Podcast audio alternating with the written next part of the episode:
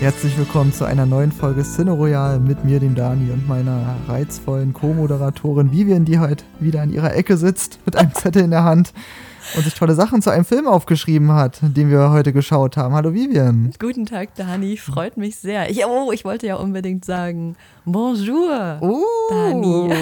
Ui, ui. Ja, Ja. wir haben heute einen belgischen Film geschaut, keinen französischen, ähm, aber mit der Originalsprache Französisch. Und zwar ist die Rede von Mann beißt Hund, der 1992 erschienen ist. Eine belgische Produktion, wie gerade schon erwähnt. Geht eine Stunde 36. Wir haben die Blu-ray-Fassung geguckt und der Film ist unter anderem von Vivian, wie heißen die, wie heißt der Regisseur? Benoit? Benoit und ähm, Remy. Buen, genau, also einmal von Benoit Polverde und Remy Bellevue, aber ja, mit der französischen Sprache. Naja, das habt ihr ja schon im Trailer gesehen.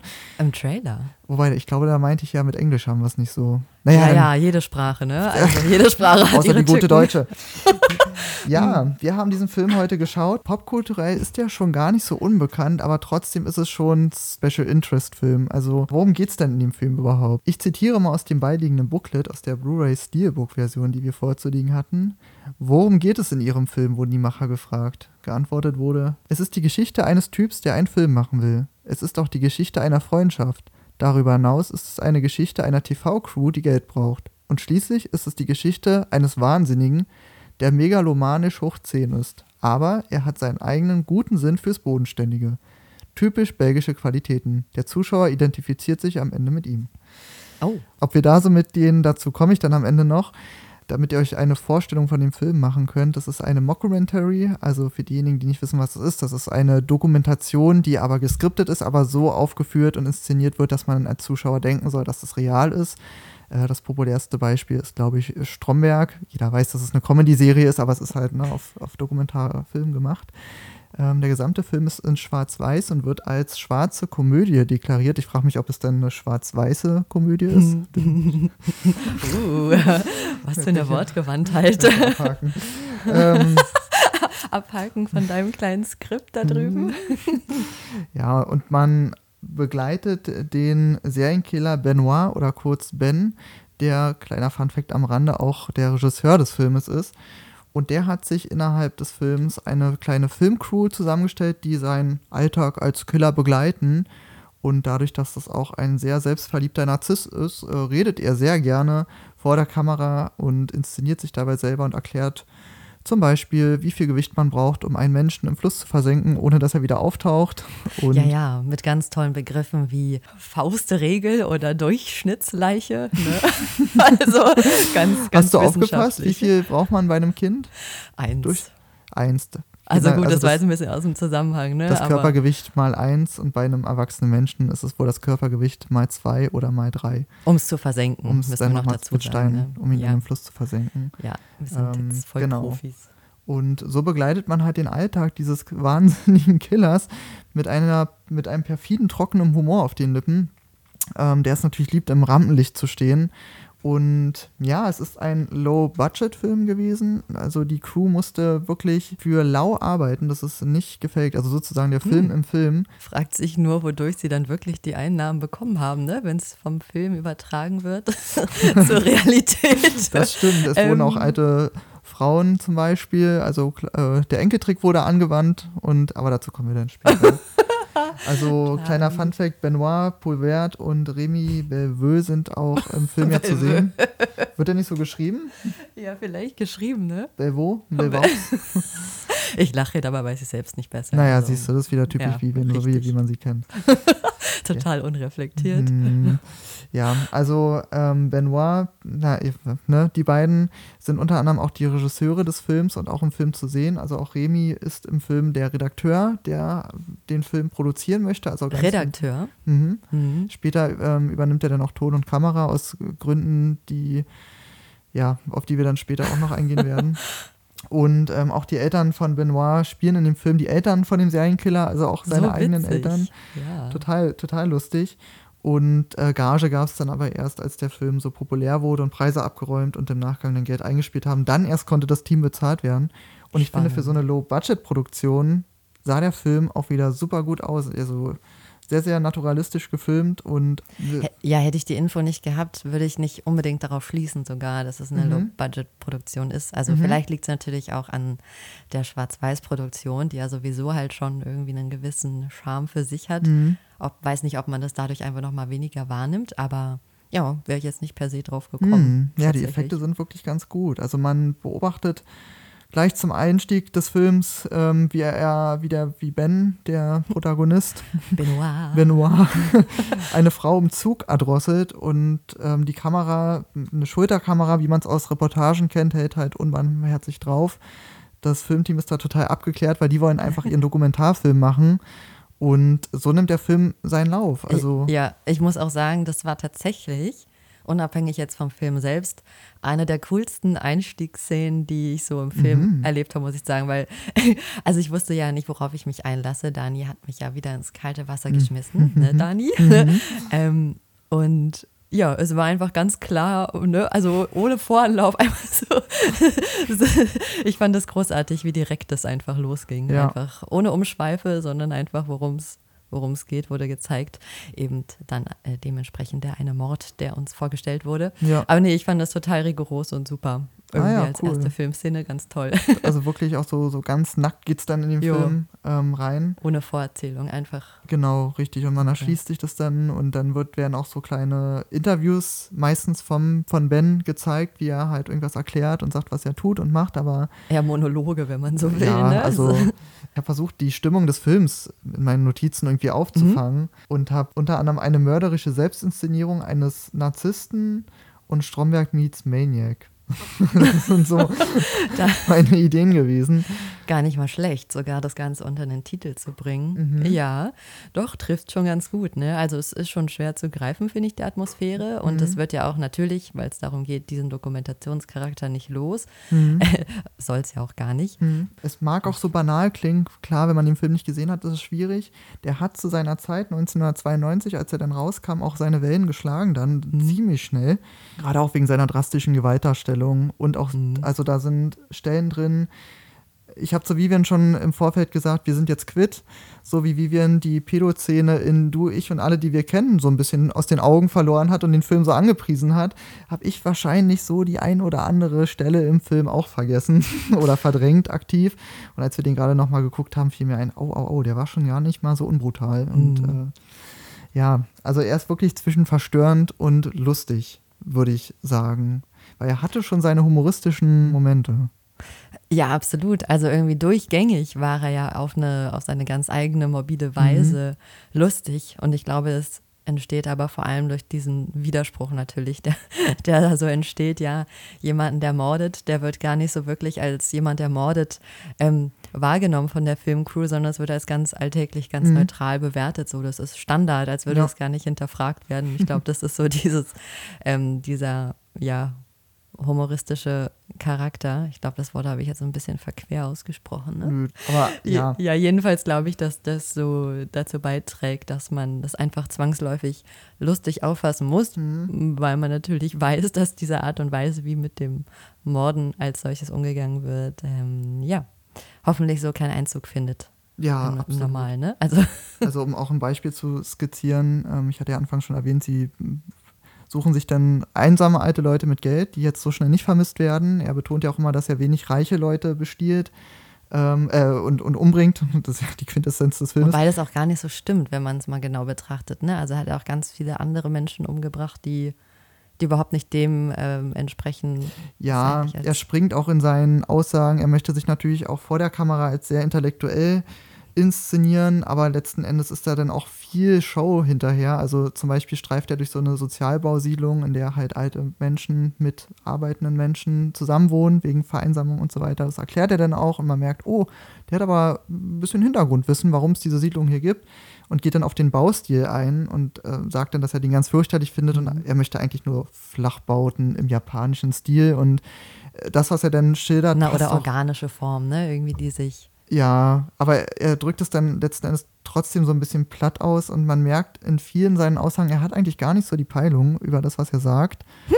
Ähm, aber er mag es halt im Mittelpunkt zu stehen und bläst Sachen einfach gerne auf, die er mal irgendwo aufgeschnappt hat. Zum Beispiel seine Gedichte, die er ab und zu mal mhm. so referiert im Suff. Also man sieht die Crew dann auch mit ihm einen trinken, als wäre nichts gewesen, nachdem die halt äh, jemanden umgebracht haben. Das ist dann irgendwann auch so völlig normal. Ja, alles ist völlig normal innerhalb des Mordens. Das steht ja. eigentlich nie, außer natürlich durch einige Reaktionen der Filmmitglieder dann weitestgehend im Verlauf des Films zur Debatte. Aber mhm. so wird es ja völlig toleriert, beziehungsweise ist ja auch Thema der ja. Dokumentation natürlich. Ja. Also genau. der Dokumentation im Film.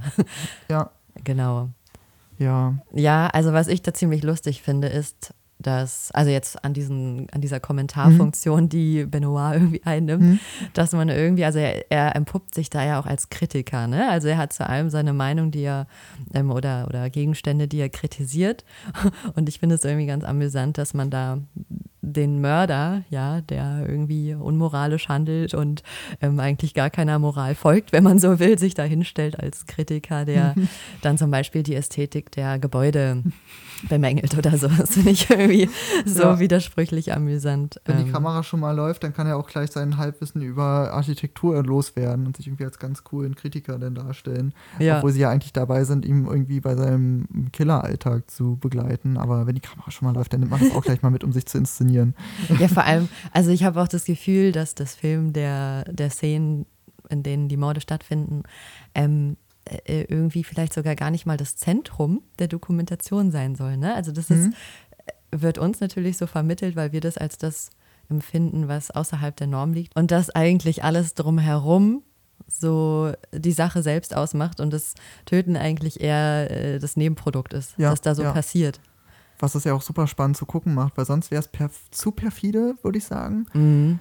Ähm, Gerade weil der Stil, wie ja anfangs schon erwähnt, obwohl der Film so schwarz-weiß gedreht ist, sehr naturalistisch wirkt. Also das mhm. heißt, es wirkt wirklich sehr nah. Ich kann mich daran erinnern, klar, ich meine, ich bin 1992 geboren, ich habe den Film jetzt nicht bei Release damals geguckt. Ähm, dennoch ist es schon echt eine ganze Weile her, dass ich ihn geschaut habe. Also lass es bestimmt schon zehn Jahre sein und ich weiß immer noch, wie nackt und nah sich der Film für mich angefühlt hat. Mhm. Obwohl er, ich war auch wieder überrascht, dass es eine schwarze Komödie ist, weil ich völlig ausgeblendet habe, dass der Film ja stellenweise echt witzig gewesen ist. Ähm, in seiner Absurdität. Mhm. Aber trotzdem haben sich manche Sachen da eingebrannt. Um die Szene mal kurz zu erklären, sie gehen dann halt in diesen Sozialbauten zu einer Oma, die alleine wohnt und geben vor, einen Filmbeitrag bzw. eine Reportage über einsame alte Leute zu drehen. Und natürlich lässt die alte Dame sie rein, mhm. weil sie endlich mal jemanden zu sprechen hat. Und Ben bemerkt beim Quatschen mit ihr, dass sie Herztabletten auf dem Tisch zu liegen hat und hat schon seinen Revolver gezogen, weil er sie eigentlich erschießen will. Sie bemerkt das nicht, ähm, sieht die Herztabletten und erschreckt sie einfach zu Tode und sie kriegt einen Herzinfarkt. Und das, auch das passiert einfach, das passiert einfach in dem Film und sie, ohne das groß, also die Kamera läuft, es ist eine totale, es ist ähm, keine Schnitte in der, in der Szene. Ähm, und sie sackt einfach so ganz langsam zusammen und atmet aber noch und er erklärt dann halt, warum er sie erschreckt und sich die Kugel gerade gespart hat und sagt, ja, die Alte, die lebt nicht mehr lange, wir gehen schon mal, wir suchen schon mal nach dem Geld hier, ich kenne ja die Verstecke von den alten Leuten und lassen die dann auf der Couch einfach so zusammengesackt da liegen. Ja, es wird als völlig banal einfach ja, deklariert. So, und ne? das, das macht es schon so perfide und sehr, sehr nah beim Gucken. Mhm. Also das, ich weiß nicht, wie ging es dir beim Schauen dieser Szene? Ähm, also eigentlich war das jetzt keine Szene, die mich tatsächlich, äh, also da gab es andere Szenen, die ich vielleicht eindrucksvoller fand, mhm. so einfach von der Nahbarkeit. Aber ich glaube auch, dass die Körnung mhm. tatsächlich hat für mich auch einen ganz großen Anteil an dieser Nähe gehabt. Ich ah. weiß gar nicht so spezifisch warum, aber das ist mir gleich zu Beginn aufgefallen, dass das so ein, ja, so eine ganz besondere Rauheit hat. Ja, es wirkte so schroff und roh und nicht mhm. Hollywood hochpoliert. Richtig, genau. Und mhm. das hat irgendwie auch dazu beigetragen, dass man das Schwarz-Weiß als ähm, Film oder mhm. nicht Farbe überhaupt nicht hinterfragt hat aus meiner Perspektive. Das also, ist gut, ja. ja, man war da irgendwie äh, sofort in diesem Schwarz-Weiß-Modus drin, denn ja. ich finde, oft geht es einem bei Schwarz-Weiß-Filmen so, dass man sich erstmal darauf einstellen muss und dann ähm, dem zugesteht, okay, das ist jetzt schwarz-weiß, das hatte ich da gar nicht. Also mhm. man war sofort, hat es sofort akzeptiert. Ja. Ah, oder Mann, ich habe es in dem Fall. War bei mir auch so. Ja. Man denkt oft, also ich. ah, das ist jetzt wieder so ein Arzi-Film. Es ist auch ein Arthouse-Film, also mhm. ist im Arthouse-Verlag erschienen. Ich meine, es gibt ja auch Filme heute, ist jetzt auch schon ein bisschen her, Mad Max Fury Road, der vierte Mad Max-Teil wurde nochmal in einer Schwarz-Weiß-Fassung äh, in die mhm. Kinos gebracht danach. Und da ging ja auch die Debatte los, ja, der Film wurde auch in Farbe gedreht und gezeigt, warum jetzt nochmal in Schwarz-Weiß, wo der Regisseur mhm. gesagt hat, naja, es hat nochmal eine andere Wirkung und man macht es nicht nur, um Geld zu machen, um einen Film doppelt rauszubringen. Mhm. Es würde sich jetzt auch nicht jeder Film dazu eignen, aber der hat sich laut seiner Aussage natürlich dafür geeignet, dass der Film nochmal eine ganz andere Wirkung ähm, hat, wenn er entsättigt in den Kinos läuft. Mhm. Ja, so wie bei Fotografien einfach, ne? Man schafft ein ganz anderes, also eine ganz andere Form von Kunst. Und Ästhetik. So Form, ja, das Ästhetik stimmt. vor allem, genau. Aber interessant, dass du da die Nahbarkeit mit reinbringst. Was wäre denn so eine Stelle gewesen? Wir, ich werde mir auch angewöhnen, einen kleinen Spoiler-Blog zu schreiben. Ein Spoiler-Blog? Äh, dass wir auch ab jetzt, äh, wir haben ja schon so ein bisschen gespoilert, so. aber jetzt gehen wir auch gegen, gegen ähm, das letzte Drittel des Films dann auch ein. Also wer den Film noch gucken will, sollte jetzt vielleicht ausmachen. Wir sollten uns aber auch angewöhnen, das mal am Anfang zu sagen. Wir werden im Laufe des Podcasts spoilern. Haben wir, glaube ich, letzte Folge aber gemacht, oder? Da Und jetzt haben wir es an dieser Stelle gemacht. Ich äh, versuche es so zu schneiden. Wir schneiden ja kaum noch, weil wir ja so rhetorisch äh, schon geübt sind. Total, wir sind ja, äh, Vollprofis, ja. ja, keine Frage. Ja. Besonders, ähm, ja. Was wäre denn so eine, so eine Stelle gewesen, die dich ähm, in der Nahbarkeit mehr angegangen hat? Zum Beispiel die Geburtstagsszene, als Benoit Geburtstag hat und er mit seinen Freunden und Kollegen entsprechend da sitzt mhm. und äh, seinen Revolver zückt und ähm, der einen Person einfach mal so ähm, ja, in den Schädel schießt, weil ihm da was nicht gepasst hat, entsprechend mit der Annäherung an seine Freundin Valerie. Mhm. und äh, einfach, also die Sache selbst fand ich jetzt gar nicht mal so interessant, sondern eher die ähm, Reaktion darauf dann im Nachgang. Ja, irgendwie natürlich die Bedrücktheit der, der Beiwohnenden, aber dann auch die völlige Akzeptanz dessen. Also es war dann so ein kurzer Schockmoment für alle, ohne aber den Schock ja. zu zeigen. Also ja. es war einfach nur völliger neutraler Gesichtsausdruck. Weil sie wahrscheinlich auch Angst hatten, dass sie die Nächsten sind vielleicht. Glaubst du? Ja, ich glaube schon, da war sehr viel Angst die eine alte Freundin, die er schon seit 30 mhm. Jahren da hat, die hat dann angefangen, ihn nach dem Mord zu siezen. Stimmt. Und er meinte, warum siehst du mich auf einmal? Ja, ich weiß nicht. Ich, und hat so blutverschmiert ihren Kuchen weitergegessen. ja, also ja, also ich finde, Angst hat man den tatsächlich nicht angesehen. Ich, ich hatte eher das Gefühl, dass die sich äh, sicher, äh, sicher gefühlt haben. Ja. ja. doch. Also von wegen, naja, gut, der, ich weiß, ich muss auch gestehen, derjenige, der jetzt das Zeitliche segnen musste, der ähm, war mir jetzt nicht so geläufig auch. Also mhm. der war nicht so fest in der Gruppe integriert, oder? Ja, das war ein Kumpel von ihm, bei dem sie jetzt mal öfter zu Hause waren oder mhm. beim, ich glaube, das war so ein alter Boxkumpel, der war mal in einer Kneipe mal mit mhm. bei ähm, aber war jetzt nicht so präsent wie jetzt zum Beispiel Remy in dem Film. genau, also er gehörte halt irgendwie nicht ganz dazu, auch wenn er jetzt der Gruppe ja, beiwohnt. Und ja. ich glaube, dadurch haben sich die anderen schon irgendwie eher sicherer gefühlt. Mhm. okay, der ist jetzt erledigt, ich mhm. bin dann äh, aus dem Schneider. Das stimmt. Vielleicht. Ähm, ja, das war eine Szene, wo ich ähm, das Gefühl hatte, so nah dran zu sein. Einfach weil ich die. Reaktion mhm. amüsant fand. Mhm. Oder besser gesagt, die Nicht-Reaktion äh, nicht der Leute. Und ähm, ja, die Begründung ist ein bisschen schal, ne? Nö. Nö? Nö, Gut. ist völlig ausreichend. Schön. Ja. Ja, ich denke auch, dass die Angst wo sie wirklich sichtbar war, war bei der Filmcrew, als es wirklich den ersten bei einer Schießerei, es wird auch gar nicht erklärt, wer da auf, auf die Crew auf einmal mhm. schießt. Sie jagen halt jemanden in einer alten Lagerhalle ähm, und während ähm, Ben eine Handkette, die er da verloren hat, mit der Crew äh, oder von der Crew ja. ja. suchen lässt, er selber sucht ja nicht, mhm. er lässt sie halt suchen und schreit sie an, ähm, schießt das potenzielle Opfer, was sie die ganze Zeit gejagt haben, aber zurück und erwischt halt äh, den Tonassistenten der Crew, der halt sofort stirbt. Und da hatte Remy dann schon das erste Mal richtig Angst. Es sind dann auch Interviews mit mhm. ihm gezeigt worden, dass das halt das Berufsrisiko ist und jeder das eigentlich weiß, aber es schon schockierend ist, dass sie ja auch jederzeit sterben mhm. können, als, so, als sie den Dreh begleiten. Und für mich hat sich da noch so ein bisschen Mitleid Echt? eingepflegt. Ja, na, natürlich, was ist das für eine Crew, die das einfach mhm. toleriert, toleriert so. und mitnimmt, während sie diesen Typen da drehen. Keine Frage. Also mhm. es, es hat sich in Grenzen gehalten. ähm, wenig später wird das mit dem Mitleid aber weniger, als mhm. sie selber Blut an den Händen bekommen. Mhm. Das gibt am Ende dann, äh, da würde ich dann wirklich ganz am Ende nochmal drauf eingehen, eine Stelle, die ich ja, wie eingangs erwähnt, etwas verdrängt habe die war schon wirklich abartig. Ich, es hat mir wieder echt nicht gut getan, mir das anzugucken. Aber ich fand das gerade in diesem filmischen Kontext so, so krass. Ich kann es einfach nicht anders ausdrücken. Verzeiht mir meine Polemik. Aber ich fand das so krass, weil ähm, der Film an sich, wie jetzt schon mehrfach erwähnt, super lustig gewesen ist. Einfach durch seine mhm. Komik, die er mitbringt. Auf der anderen Seite dann aber wieder Sachen gezeigt werden, die super schlimm sind und man das wirklich aus dieser Kamera einfach sehen muss. Man muss Mhm. gucken, wo sie draufhält. Ähm, und da war das wirklich ein sehr, sehr krasser Kontrast, den wir da wieder haben. Ja, ich finde, es bauscht sich auch eigentlich über die Zeit hinweg so auf. Also erst nehmen wir die Filmcrew ähm, gar nicht wahr. Ja, also man sieht sie erst überhaupt nicht und hat wirklich nur Benoit, der da eben als vollwertige Person oder als einzige Person den Film führt.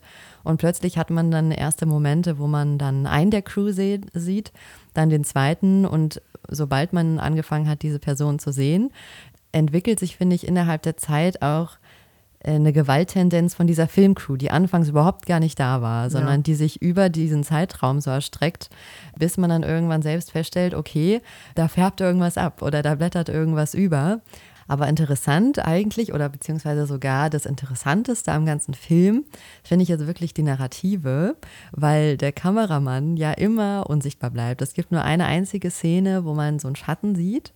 Ja, aber ich kenne oder wir kennen ja den Kameramann nicht. Das stimmt. Und das finde ich ziemlich spannend eigentlich, dass das, ähm, also wir sind ja letzten Endes die, die schauen und wir sehen alle anderen außer die Kamera, als seien halt die Kamera wir. Ja. Und sogar, obwohl, da können wir jetzt vielleicht nochmal zum Ende drauf kommen, ähm, zur allerletzten Szene. Wollen wir da lieber nochmal zum Ende drüber Nö, das sprechen? kannst du, glaube ich, vorwegnehmen. Wir haben ja die Spoilerwarnung ausgesprochen, weil jetzt interessiert mich, was du zu sagen hast. Okay, also zum Ende, ähm, um das einmal kurz knapp zu sagen, äh, werden dann letzten Endes alle erschossen, also Benoit inklusive seiner Filmcrew. Und als erstes wird, ich habe mich tatsächlich da richtig erschreckt. Also ich habe damit überhaupt nicht gerechnet und bin richtig zusammengezuckt kurz, ähm, als Benoit dann in den Kopf geschossen wurde. Die Crew hat natürlich Panik gekriegt, ist weggerannt. Man sieht dann die Kamera auf den Boden fallen. Dementsprechend denkt man, dass der Kameramann ja auf den Boden gefallen ist und da tot liegt.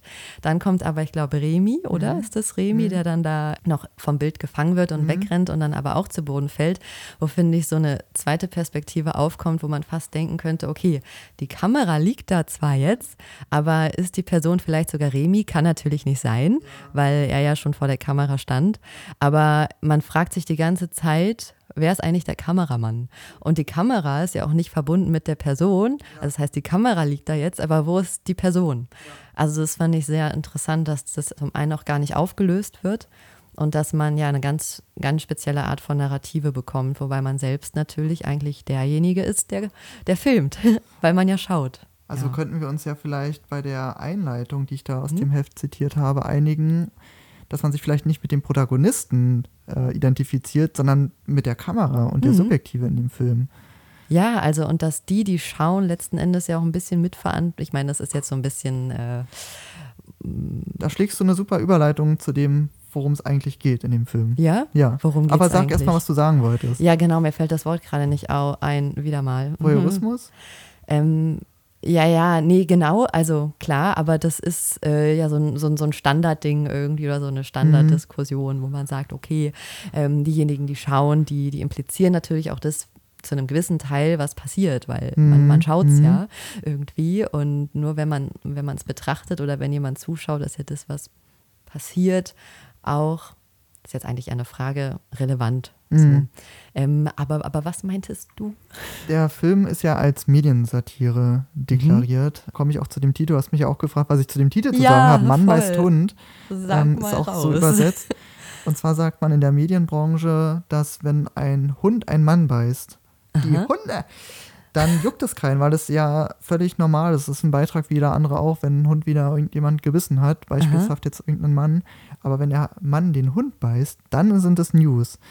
Mm. Was aussagen soll, dass schon bestimmte gegensätzliche Situationen, die meistens dann auch äh, inszeniert sein können, viel größere Wellen, Wellen schlagen als das, was ohnehin in der Welt passiert. Also übersetzt gesagt, ist es dieser klassische RTL-Journalismus, der da ähm, mit angezählt wird. Jetzt für uns übersetzt beispielhaft. Also das es kann gar nicht krass brutal genug sein, es kann gar nicht absurd genug sein, dass die Leute das dann nicht schauen wollen. Also wird etwas inszeniert und aufgebauscht, damit man einen tollen Film, in dem Fall dieser Film innerhalb der Diegese, den sie da produzieren, diese Dokumentation, die wir am Ende aufgetischt bekommen, der ja der Film im Film ist, also die Metaebene ist ja auch hier gegeben, es wird nicht davor zurückgeschreckt, Leute umzubringen und das zu produzieren, weil wir das ja sehen möchten. Und da kommen wir als Zuschauer dann ins Spiel, weil wir sitzen ja davor und gucken uns diesen Film an und erfreuen uns ja daran. Da sind ja Sachen dabei, die sind wirklich sehr verstörend. Und trotzdem sitzen wir davor und machen jetzt eine Podcast-Folge darüber, weil der Film uns ja irgendwie doch beschäftigt hat und in den Jahren, die er jetzt schon 30 Jahre auf dem Markt ist, mhm. äh, er auch sehr große Wellen geschlagen hat. Also der Film hat in dem, was er zeigen will, auch selber funktioniert. Hm. Ja, da fallen mir jetzt drei Punkte ein. Na. Ich hoffe, ich habe mir alle gemerkt bei meinem Kurzzeitgedächtnis zur Zeit. Ähm, also erstens wirklich clever mit dem Titel, das wusste ich gar nicht. Also mhm. danke für die Aufklärung, Dani. Mhm. Passt wirklich dann auch wunderbar zum Filminhalt. Mhm. Als zweites, es ist tatsächlich aufwühlend, dass es dem mhm. Menschen nicht reicht, dass die Geschichte, die er zu erzählen hat, einfach zu wenig ist oder dass dieser Geschichte immer was beigefügt werden muss. Das liegt irgendwie in unserer Natur, habe mhm. ich das Gefühl. Also selbst wenn man jetzt eins zu eins eine Geschichte erzählt oder irgendein Erlebnis, das einem passiert ist, neigt man ja dazu, tendenziell irgendwie was aufzubauschen. Und das, das steigert sich ja auch mit der Zeit irgendwie. Mhm. Und komisch, dass uns das, was ist, meist nicht ausreicht. Das ja. muss irgendwie immer ausgeschmückt werden. und Es muss die, immer ein Spektakel sein. Genau, ja. da muss immer eine ganz besondere Pointe drin sein. Mhm. Und ähm, ja, es, es soll uns irgendwie angreifen ja. fast schon. Und das, was war, also die Realität ja eigentlich, mhm. die ja der Film aber eigentlich auch zeigen will oder deklariert, mhm. die reicht irgendwo doch nicht aus. Also sie wird dann zu was, das, das ausgeschlachtet wird, immer, immer brutaler wird, auch innerhalb des Films. Also es mhm. baut sich ja wirklich, finde ich, auf. Mhm. Auch die Brutalität einfach. Die nimmt zu, ja. Die nimmt zu, genau. Und ähm, ja, das war der zweite Punkt. Und es gab ja einen dritten. Mhm. ähm, und der dritte war, ist natürlich eine ganz klassische Diskussion dazu. Ah nein, jetzt ist es mir tatsächlich wieder wow, eingefallen. Krass. Super. Okay.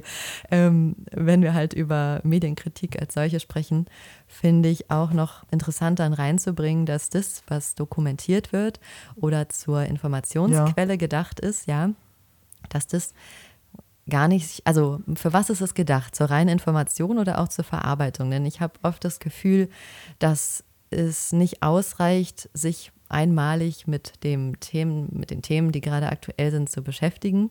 Ähm, äh, gedanklich meine ich jetzt. Mhm. Man muss sich immer wieder mit diesen Gedanken beschäftigen, immer wieder sich vielleicht reinsteigern. Mhm. Aber wann kommt man ins Handeln und, und wann ist man überhaupt verpflichtet, gerade zu kritischen Themen, weil die Nachrichten sind ja meist negativ, mhm. ähm, äh, also ist man irgendwann gezwungen zu handeln. Ich finde, es ist jetzt natürlich nicht so pauschal zu beantworten. Ja. Aber äh, also es sollte halt ein Gleichgewicht sein zwischen informiert werden und Nachrichten schauen und tatsächlich handeln. Ja, ja. Aber Wobei wir, meistens sind ja die da oben, die dann handeln sollen und der wütende Bürger regt sich drüber auf und sieht sich ja irgendwie ohnmächtig dem gegenüber, was in der Welt passiert. Ja, aber ich meine, ich glaube, wenn man wirklich was bewirken will, gibt es viele Möglichkeiten, ja. was zu tun. Also es gibt ja auch Menschen, die das, die richtig, das machen. Also möchtest richtig, du aufrufen? Na, was heißt aufrufen? Ich müsste es ja dann selber machen, weil ums Aufrufen geht es ja gerade nicht, sondern mhm. wirklich ums, um, ums Tun. Ah. Ähm, ich meine, ich muss gestehen, ich gucke auch tatsächlich eigentlich keine Nachrichten. Mhm. So kann ich mich du, jetzt ja mal outen. Ich mich, ne? Nö, da oute ich mich auch schon seit drei Jahren nicht mehr. Ja, also, also wenn, ich habe halt manchmal das Gefühl, wenn ich Nachrichten schauen würde und mich ständig konfrontieren würde mit diesen Dingen, die ich. Ist dir kalt? Nee, Vivian, ich höre dir zu. Okay. Ganz zitternd. Nein. Ähm, ja, weil ich ans Weltgeschehen denke. ja, da, da bibbert es mir auch. Ähm, ja, äh, ich hätte das Gefühl, wenn ich über all diese Dinge mich jeden Tag informieren würde, dass ich dann wirklich gezwungen bin, was zu tun. Ja. Das ist ja eigentlich auch was Gutes, was ja. zu tun. Aber wie du sagst, ich habe tatsächlich, ich fühle mich ganz oft überfordert. Einfach mit all den vielen Dingen. Da bist ich, du nicht alleine mit. Ja. ja. Man weiß nicht, wo man ansetzen soll. Und manchmal ist es dann auch nur ein kleiner Schritt natürlich, der schon reicht. Und es muss ja auch gar nichts wirklich Weltbewegendes sein, sondern mhm. das, was direkt vor einem liegt, überhaupt mal anzugehen, ist ja auch schon mal, auch schon mal was. Den Müll aufheben, wenn er aber, auf der Straße liegt. Mh, ja. ja, aber es schweifen wir ganz schön ab, ne? Ja, aber es ist doch schön, dass wir uns nicht mit dem Weltgeschehen befassen, sondern uns Filme angucken, die sich damit befassen und das kritisieren und wir dann drüber reden können. Ja, ja, darüber können die anderen dann diskutieren, was schön ist. Ähm. Aber du meintest ja gerade, der Film steigert sich ja auch in seiner Gewaltdarstellung. Das würde ich doch nicht auslassen, die ähm, Stelle, die ich äh, verdrängt hatte war tatsächlich äh, die, als die Crew so ein bisschen zerrüttet war, nachdem der Tonassistent erschossen wurde, ist auch Remy total am Ende und wird von Ben immer mehr eingespannt und am Ende heißt es noch, nee, Remy, wenn du jetzt aus Rache den Typen umbringen willst, dann kommst du noch auf den Geschmack und dann bist du selber so einer wie ich, das willst du ja auch nicht. Aber irgendwann wird Remy dann auch die Knarre in die Hand gedrückt und das ufert so weit aus, dass die Crew, einschließlich Ben, sich wieder mal besäuft in der Kneipe, die dort, äh, wo sie halt Stammgäste sind. Und danach einfach völlig random in eine Wohnung einbrechen, wo gerade ein Paar Sex hat ähm, der Mann zur Seite gestoßen und die Knarre am Kopf gehalten wird und die Frau reihum von jedem vergewaltigt wird, danach ausgeweidet wird und dann pennen sie einfach in der Wohnung ein. Dann gibt es einen Schnitt und man sieht die Kamera, der Kameramann war scheinbar wieder als erstes wach, filmt die Szenerie und das Bild, was sich da erstreckt, war einfach widerlich. Also die Frau, die wir gerade bei der Vergewaltigung zusehen mussten, liegt dort ausgeschlachtet auf dem Tisch. Der Mann sitzt mit durchgeschnittener Kehle auf dem Spülbecken und Ben und Remy und die restliche Crew liegen einfach auf dem Boden und schlafen ihren Rausch aus. Und da hat der Film bei mir genau das gemacht, was er sollte. Er hat mir meinen eigenen Voyeurismus vor Augen geführt. Wir saßen vorher da, haben gelacht, uns den Film angeguckt und alles war absurd. Und dann ufert der Film sehr gezielt an einer Stelle so dermaßen aus, dass es dort einfach nichts zu lachen gibt und man sich einfach schlecht fühlen soll. Ich weiß nicht, wie es dir ging. Bei mir hat das auch beim zweiten Mal gucken wieder mhm. völlig funktioniert, dass ich dachte, äh, ich sitze trotzdem und habe mir jetzt auch das noch angeguckt, aber wie weit will ich denn noch gehen, dass mhm. ich mir mhm. so, solche Filme angucke? Klar, es ist alles inszeniert und es ist auch mit einem gewissen Hintergrund produziert. Also man merkt, es ist jetzt nicht einfach nur irgendein pro provokanter Film. Er ist sehr intelligent geschrieben und mhm. deswegen mhm. hat es mich dann auch wieder zurückgeholt, weil ich die Mechanik dahinter entdeckt habe mhm. ähm, und das sehr intelligent fand, was er dort gemacht hat, wenn auch zu welchem Preis, ne? also. Ja, also ähm, stimme ich dir zu. Ich weiß, man mag es nicht immer, wenn wir uns gegenseitig zustimmen, aber so ist es nun mal in dem Fall. Also ich glaube, man hat in dem Moment gemerkt, dass die ganze Zeit über ja eine Grenzüberschreitung stattgefunden hat, durchs Töten einfach mhm. alleine.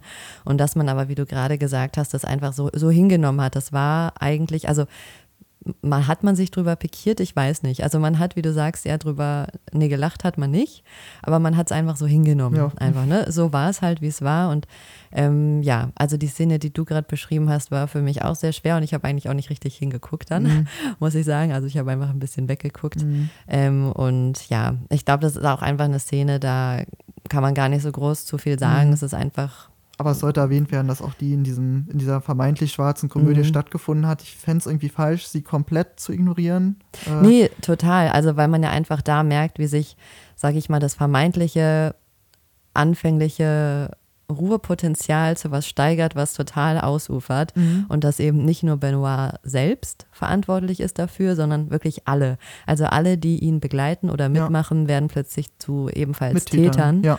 Genau, und das ist, glaube ich, die, die ja, die große Aussage dahinter. Ne? Also vielleicht auch sogar, dass die Zuschauer. Ja, je ja. länger man sich damit befasst, mit Gewalt überhaupt befasst, dass das hm. wie ein kleiner Virus ist, der irgendwie dann, ja. dann übergeht, wenn man da sich nicht von abgrenzt, beziehungsweise wenn es einfach zu so einer Normalität wird, ja. die ja dann durch den Filmalltag allein schon ähm, provoziert wurde. Also man hat ja manchmal solch Einschnitte, wo dann der Alltag unterbrochen wird und dann sieht man unzählige, also ich sag jetzt mal fünf Menschen hintereinander, verschiedene, die eben ermordet wurden, so mhm. zack, zack, zack hintereinander. Ja, diese Montage, die da Richtig, gezeigt wurde, ja. Genau, dass dann äh, gar nicht mehr jeder Einzelne seinen Platz bekommen hat, sondern, ach übrigens, das ist auch noch passiert, so während der Zeit.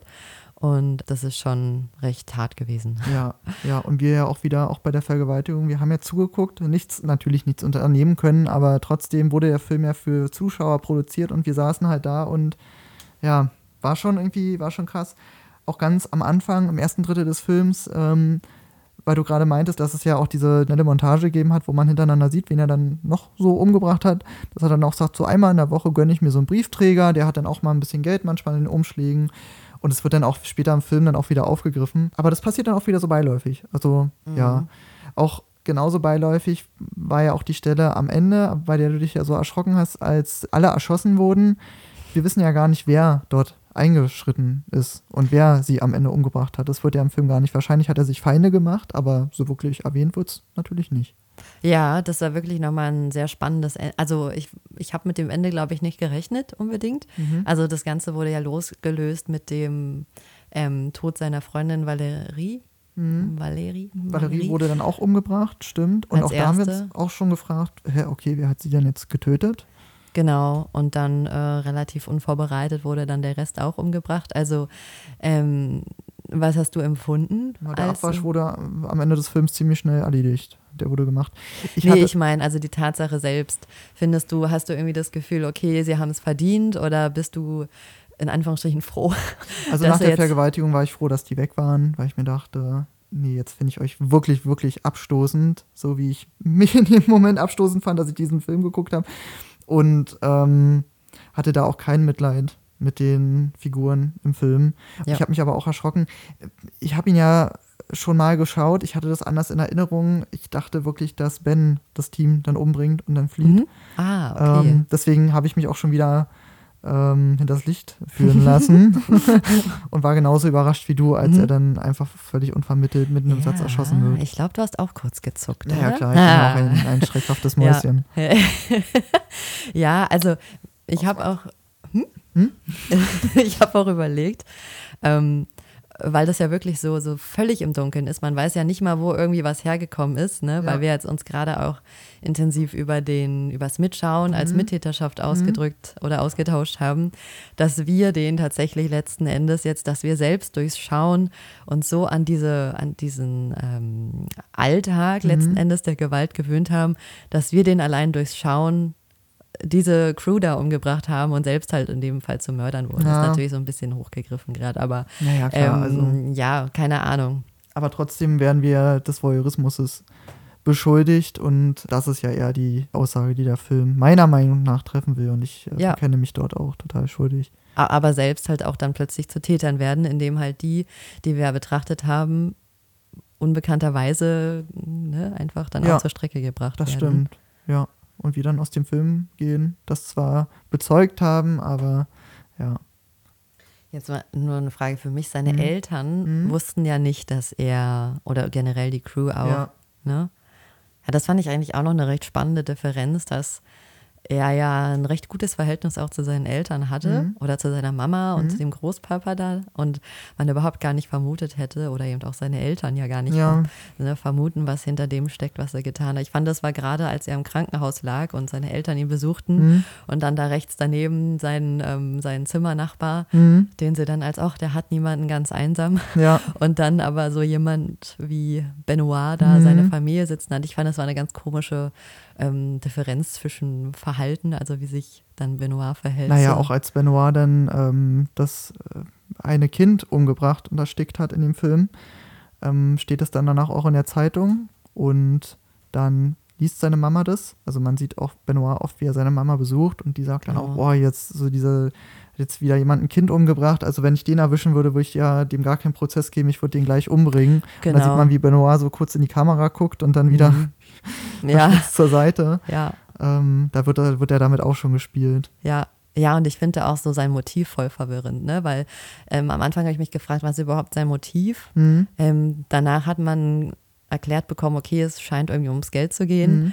Aber je mehr Menschen eben getötet wurden, hat man auch dann nicht ganz verstanden, wieso jetzt, finde ich, Ja. gerade die Person ausgewählt wurde, weil überhaupt gar kein Geld genommen wurde oder die Person vielleicht auch gar nichts hatte. Mhm. Also ich, ich fand das ganz komisch, dass man die ganze Zeit nie richtig das Motiv verstanden hat. Das blieb immer so ein bisschen so im Dunkeln. Naja, ja. Naja, er macht es halt, um sich selbst zu inszenieren. Also klar auch mit dem Film, der da über ihn gedreht wird. Aber auch das Geld, was er dann bei der, bei der Oma mitnimmt, das äh, gibt er ja dann der Filmcrew Mhm. und sagt, ja, hier, ich weiß ja, ihr habt, macht ja Schulden mit dem Film, ihr verdient ja gerade nichts. Lustigerweise stimmte das ja. Ja. Zu dem Zeitpunkt nichts selber eingenommen.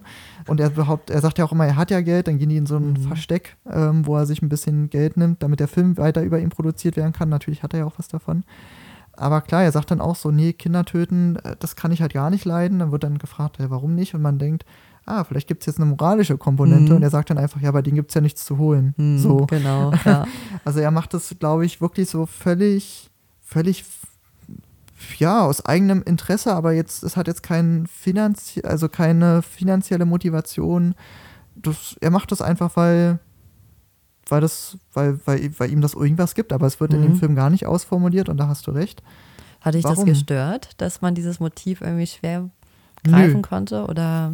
Nö, weil dadurch Mhm. hat der Film für mich auch wieder realistischer gewirkt. Bei Mhm. jedem, ich sag jetzt mal, bei, bei, bei jedem Hollywood-Streifen hat ja der Antagonist irgendeine Moral dahinter, warum er das Mhm. macht. Und möge sie noch so blöd sein, es gibt irgendwie irgendeinen Rachegrund, es gibt, es gibt äh, irgendeine eine andere Motivation dahinter, die er haben könnte. Und hier war das einfach so völlig beiläufig, weil der Film für mich aber auch ohne Motivation funktioniert hat. Er hat für mich nicht die große Frage des Warum Mhm. Aufgeworfen, sondern vielmehr das, wie wird es inszeniert? Hm, äh, ja, worauf wollen sie hinaus? Spannende Perspektive. Also mich hat es am Anfang tatsächlich schon gestört, dass es so ein, so ein, so ein komisches, so eine komische Lehre bei diesem Motiv gab, weil ich halt dadurch nicht verstanden habe, wieso das alles Ja. wirklich. Aber vielleicht, wie du es jetzt gerade erklärst, das ist genau der Sinn. Mhm. Und vielleicht auch so ein bisschen der Gedanke dahinter, dass gerade solche ähm, schlimmen Sachen, die im Alltag passieren, auch vom Grund her manchmal gar nicht so wirklich rankommen, dass wir da den Grund finden oder ähm, dass es vielleicht auch gar nicht immer so sein muss. Nee, da bin ich eigentlich kein Verfechter von. also ich glaube irgendwie, dass kausal alles zusammenhängt, aber ja, Wenn jemand in, in einem, innerhalb einer, eines Filmuniversums vielleicht Mhm. einfach tötet, weil er böse ist, auch wenn es äh, fragwürdig ist, ob es das in unserer Welt geben kann, dann würde ich jetzt, das will ich jetzt gar nicht mit anfangen. hm, Ähm, Finde ich das aber auch in Ordnung, weil Mhm. A, es ist ja dann doch Fiktion und warum soll derjenige nicht töten, weil er einfach böse ist? So ging es mir halt beim Gucken des Filmes. Ich dachte mir, der, das ist, der ist einfach böse. ja wirklich? Ja. Aha. Böse ist jetzt so ein Wort, das gar nicht so wirklich für mich auf dem Tisch steht tatsächlich. Also ich Mhm. finde generell so gut und böse vom, Ja, vom Begriff gut. immer schwierig, ne? Ich habe Aber jetzt sehr, sehr platt ausgedrückt. Also ist, er, hat, er hat ja trotzdem irgendwie eine Freude daran empfunden, das zu machen, sonst würde er das ja nicht so vehement tun. Aber er aber, hat, aber die hat man nie gesehen, ne? Die er hat sich Freude. nicht daran Also ergötzt. Also es ist, Genau. ja, er hat es für sich gemacht und er hat es gemacht, weil ähm, ihm das ja irgendwas gibt. Weil Aber das, ja, er, wie du, Entschuldigung. ja, er wurde ja, er wurde jetzt nicht als sadistischer dargestellt als äh, nötig. Mhm, genau, ja. Was Ja, den Film ja auch wieder so interessant gemacht hat. Also wir sehen da die schrecklichsten Dinge, aber es wird gar nicht so ausgeschlachtet ähm, wie die ein oder andere Leiche in dem Film. Weil meistens äh, beläuft es sich ja wirklich auf einen Äh. Schuss in den Kopf. Er, er lässt sie nicht großartig leiden, er drosselt die Person dann, dann wird sie weggeschmissen und dann wird schon wieder geguckt, wen bringe ich als nächstes um. Also es geht gar nicht Mhm. um den Akt des Tötens an sich, sondern das wird halt so gemacht, wie andere Leute ja, ihren Abwasch erledigen. Mhm, Ja, gut ausgedrückt auf jeden Fall. Das ist schon die zweite Abwasch-Metapher, die ich hier heute bringe. Ich, ich Mensch, ich Dani, muss, du, du bist ja heute gut in Form. bin ich der Mausmann oder der Hausmann? nee, fand ich wirklich witzig. Danke.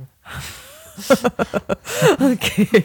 ähm, ja, ja, eigentlich haben wir uns gerade ein bisschen selbst widersprochen, ne? Also das, aber das müssen wir jetzt nicht nochmal aus, ausschlachten. Ja. Ähm, Würdest du dem Film, hat er dir dann gefallen? Jetzt mal am Ende die Frage. ja, ähm, hat er mir gefallen?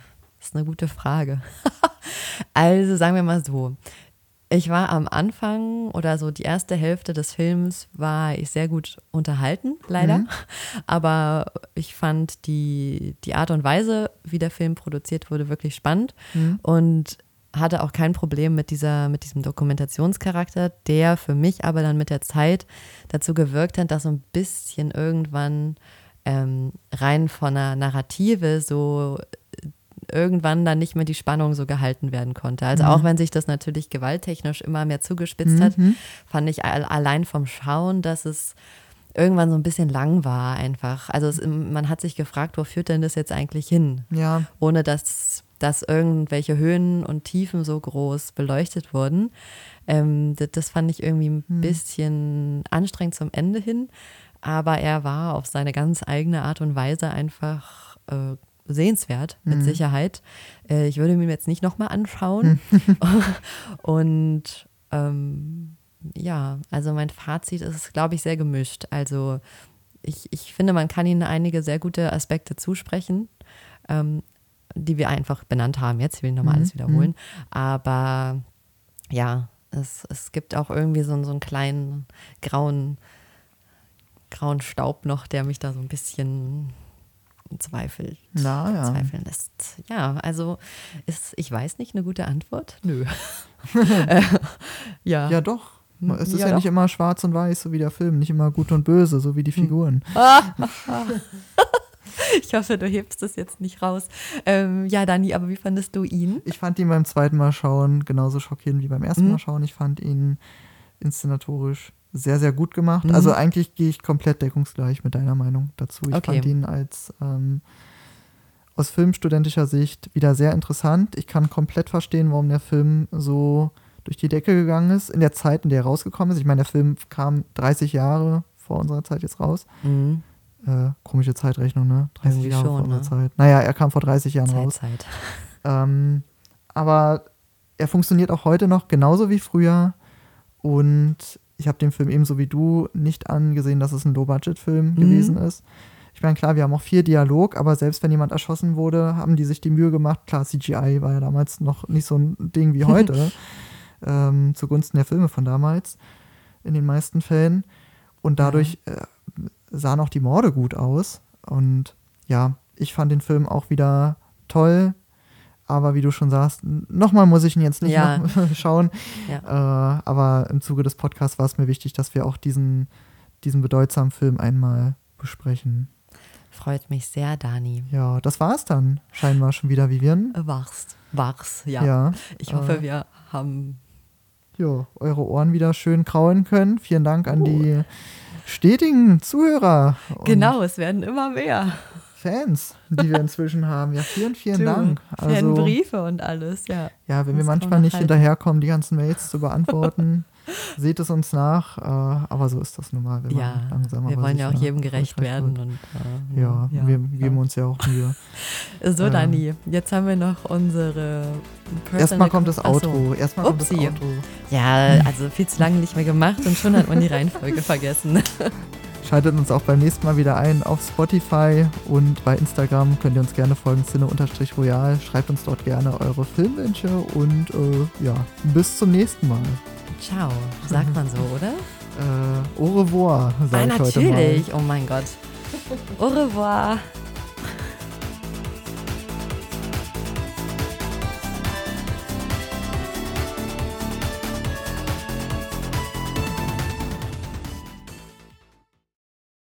So, Ja. wir melden uns nochmal zurück. Äh, ja, ich wundere mich, warum, warum sitzen denn die ganzen Leute noch hier? Den Gag haben wir schon gebracht, Vivian.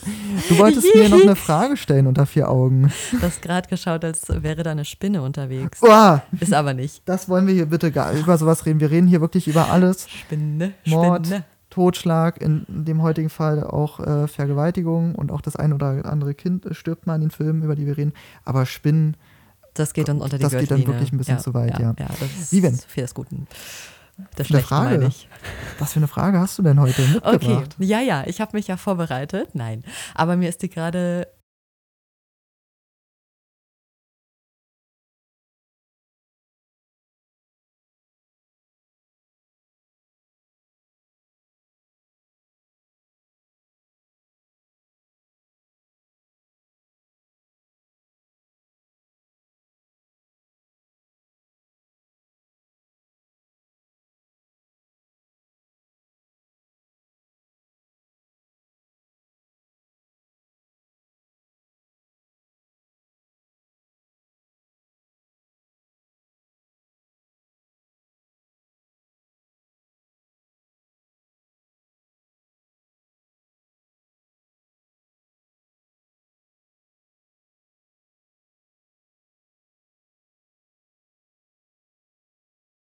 beim Bahnfahren so durch den Mhm. Kopf geschwirrt. Oh, Ähm, okay, sie bezieht sich natürlich wieder auf den Film, Ach. so, so wollen wir es ja. Okay, du musst mir noch mal sagen, ob wir sowas ähnliches schon mal irgendwie besprochen hatten. mhm. Also, die Frage lautet, Na. gibt es Szenen von Filmen, die du so in Erinnerung hast, aus früherer Zeit, ähm, also Jugendzeit, Kinderzeit, Mhm. Die dich irgendwie auf eine Art und Weise verfolgt haben, weil sie zu schlimm waren, zu fordernd waren, zu Mhm. äh, einfach zu, zu groß noch damals fürs Alter vielleicht auch oder für die Gedankengänge, die man hatte. Ja. Genau, gibt es da irgendwas, was du noch heute so wahnsinnig präsent hast, Oh, ja. dass, dass dich, dich da irgendwie. Oh, da hast du aber eine. Das ist aber ein großer Koffer, in dem du die Frage hier heute mitgebracht hast. Vielen Dank dafür. Wir können ja kurze Bedenkzeit lassen. Ähm, ja. Also, falls du jetzt eine philosophische Antwort erwartest, da bist Nee. du bei mir aber völlig falsch. Das Genaue ist also dein Part, also zu groß. Ähm, was hat man als Kind geguckt? Also, ich glaube, ja, da zu groß. Aber mich hat tatsächlich vieles, und das wird mir heute auch nachgesagt, dass ich viele Phobien, die ich heute habe, ich glaube, die Spinnenphobie, die ich mit mir mittrage, die sind, die ist einfach unabhängig von meinem Filmgenuss da, weil Spinnen einfach das pure Böse sind. ähm, aber meine Angst vor Geistern, die ich eine Zeit lang ja auch wirklich sehr in meinem Alltag auch mit eingebaut habe, ähm, bis ich einfach sauer war, weil ich mir dachte, ich mache mir so viel Stress mit denen und die Arschlöcher zeigen sich mir nicht. ähm, so eine schöne Einstellung. dann, äh, ja, die gibt's einfach nicht und wenn es die doch gibt, dann erschrecke ich mich halt, aber ich geißel mich jetzt nicht die ganze Zeit, dass ich jetzt, ich meine, ich wohne auf einem, ich schlafe auf einem dunklen, gruseligen Dachboden. Na, gruselig ist er nicht. Naja, Aber gibt es denn eine spezielle Szene auch, die du benennen wenn ich jetzt nachdenken oder? müsste, ich habe als Kind gerne den Fernsehdreiteiler Haus der Verdammnis geguckt von Stephen King. Mhm. Der lief immer auf RTL 2, ähm, ging um ein Geisterhaus. Äh, und dieses Haus hat sich nachts immer selber weitergebaut mit den Menschen, also die Geister, die in den 20er Jahren, 1920er Jahren, bei dem Bau des Hauses wie durch einen Fluch ums Leben gekommen sind, die spuken da immer noch umher. Und ein Fernsehteam macht sich auf in dieses Haus, um dem nachzugehen. Und dann hört man nachts diese Baugeräusche und man weiß halt, oh, da oben, die haben sich das alles bei Tageslicht angeguckt, aber jetzt sieht es da oben ja ganz anders aus und jetzt sind da Geräusche. Und diese Geister haben mich so geprägt in diesem Film, weil ich A noch viel zu jung war. Ich Mhm. weiß nicht, wie ich heute auf diesen Film äh, reagieren würde, aber da waren Stellen dabei einfach super gruselig und auch dieses, man glaubt, da ist jemand oder man glaubt, mit jemandem zu sprechen, aber eigentlich ist es eine ganz andere Person. Das, damit spielen die in dem Film auch. Das, äh, ja. Ich hoffe, ich konnte deine Frage mit diesem Ad-Hoc-Beispiel, welches mir zuerst in den Sinn kam, ähm, zufriedenstellen. Ja, es geht ja um die, die erste Eingebung, die man hat. Das also, ist so. Also meine Angst vor Geistern und ich habe einige Ängste, die sich da einreihen, die alle aus Mhm. Film sind und das ist auch mit dem Älterwerden nicht besser gewesen. Insidious von James Wan hat mich ganz, ganz Ah. schlimm geprägt. Wow. Ähm, ja, aber ich schmeiße den Medizinball Warte, zurück. Ja, ich hab ihn. Ganz schön Ähm, schwer, Mann. Ähm, ja, aber spannend, dass man ähm, ja auch relativ beeinflussend ist tatsächlich. Oder, sag ich mal, einen ziemlich großen Einfluss hat auf deinen Alltag dann Mhm. Ja. auch. So langfristig gesehen, Ja. sage ich jetzt mal. Ja. Spannend. Okay, ja, ich danke dir sehr für deine offene Aber jetzt musst du Antwort. auch. Ja, jetzt muss ich auch. Also bei mir ist es tatsächlich so, dass ich drei ganz spezifische Sachen habe, Mhm. die mich nicht verfolgt haben, aber die mir einfach so eindrücklich geblieben sind. Und zum einen ist da der Film Kill Bill, den ich bis dato auch dann nicht nochmal geguckt habe. Mhm. Ich kann mich an den Film eigentlich nicht mehr erinnern. Ich weiß nur noch, ich weiß ehrlich gesagt nicht mal, ob diese Erinnerung stimmt.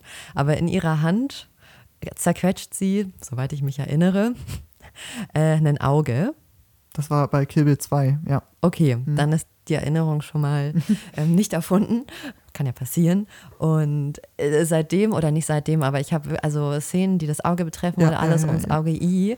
Und diese Szene, die, ich weiß nicht, ne, eigentlich ist die ja gar nicht so. Ja. Pff, ich weiß nicht, ob die jetzt so eindrücklich ist, aber die verfolgt Doch, mich. Ich fand die, Die auch sehr, sehr widerlich, ja? als ich sie gesehen habe, ja. Okay. Wobei das mit dem Auge bei Sword 2 irgendwie schlimmer war, aber da kommen wir, glaube ich, noch. Da war ich halt einfach, glaube ich, schon älter. Ich habe halt das geguckt, als ich noch jünger war und deshalb war das einfach so, wow. Mm, ja, ja, war, aber verstehe wow. ich. Finde Ja. ich, find ich auch widerlich. Und da war das Auge zwar schon entnommen, aber trotzdem so. Ja, ich mag das auch nicht. Nee, genau. Und dann gibt es noch einen Film, dessen Titel ich nicht weiß. Ähm, was ich aber noch weiß, ist, dass ich eigentlich im Bett liegen sollte. Meine Eltern haben einen Film geguckt und damals war das noch so, dass man sich hinter der Couch Mhm. So verstecken geluschert. Konnte. ja, ja. Genau, und dann hat man im, Duscher im TV. richtig in der, also im Fenster oder der Terrassentür den Filminhalt Mhm. gesehen. Und der Inhalt war nämlich so, dass eine Familie, vierköpfige Familie ist in den Wald und auf einmal liegen da zwei tote Eichhörnchen und die Kinder wundern sich und die Eltern auch, hm, komisch. Und dann gehen sie weiter, weiter, kommen zu einem See und die Kinder haben Lust, in den See zu springen, was sie dann auch tun. Und die eine kommt dann kreischend zurück, da sind zwei tote Wasserleichen.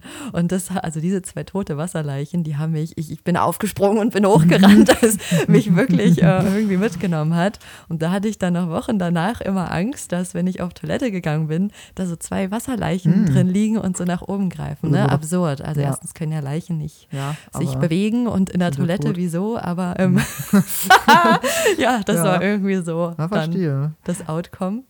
Diese Ängste greift ja auch die neue S-Verfilmung auf. Aber das würde auch alles jetzt wieder viel zu weit führen, warum dieser Film auch so genial ist. Ja, Unter anderem. ähm, Ja. genau. Ah, das letzte, wenn es nicht zu lang wird. Ich würde sagen, den zweiten Film, wer den Titel ähm, uns schickt, der kriegt auf jeden Fall einen Sticker. Das ist unser Gewinnspiel. Welchen Film hat Vivian da damals gesehen mit den toten Wasserleichen? Ja, bitte. lebende Wasserleichen. Naja. Was ist denn der dritte Film? Genau, das dritte war auch äh, kein richtiger Film, sondern eine Doku. Und zwar zu den ägyptischen Pharaonen Mhm. und Mumien etc. und so. Und ich weiß noch, wie ich dann ins Bett gegangen bin nach dieser Doku und immer das Gefühl hatte, hinter mir greift so eine mumifizierte Hand nach mir. Und dieses war nur eine Doku, ne? Also es war jetzt nicht mal irgendwie Ja, ein ja. großes Spektakel. Aber das sind so wirklich, komischerweise habe ich da diese drei ganz präsenten Mm. Dinge, die, ja, Kann ich, Ja. äh, ja gehe ich mit. ja, Kann ich komplett. schön. Ja. Schön verstanden zu werden. Das fühlt sich gut an. Oh, Ja, okay. Dann, ja, das war das Bonusmaterial für diese Folge. Mensch, das, das, das was wir euch ja alles geben für, für. Bonus. so ein schönes Wort. Bonus. Ja, dann bis zum nächsten Mal und ciao. Au revoir.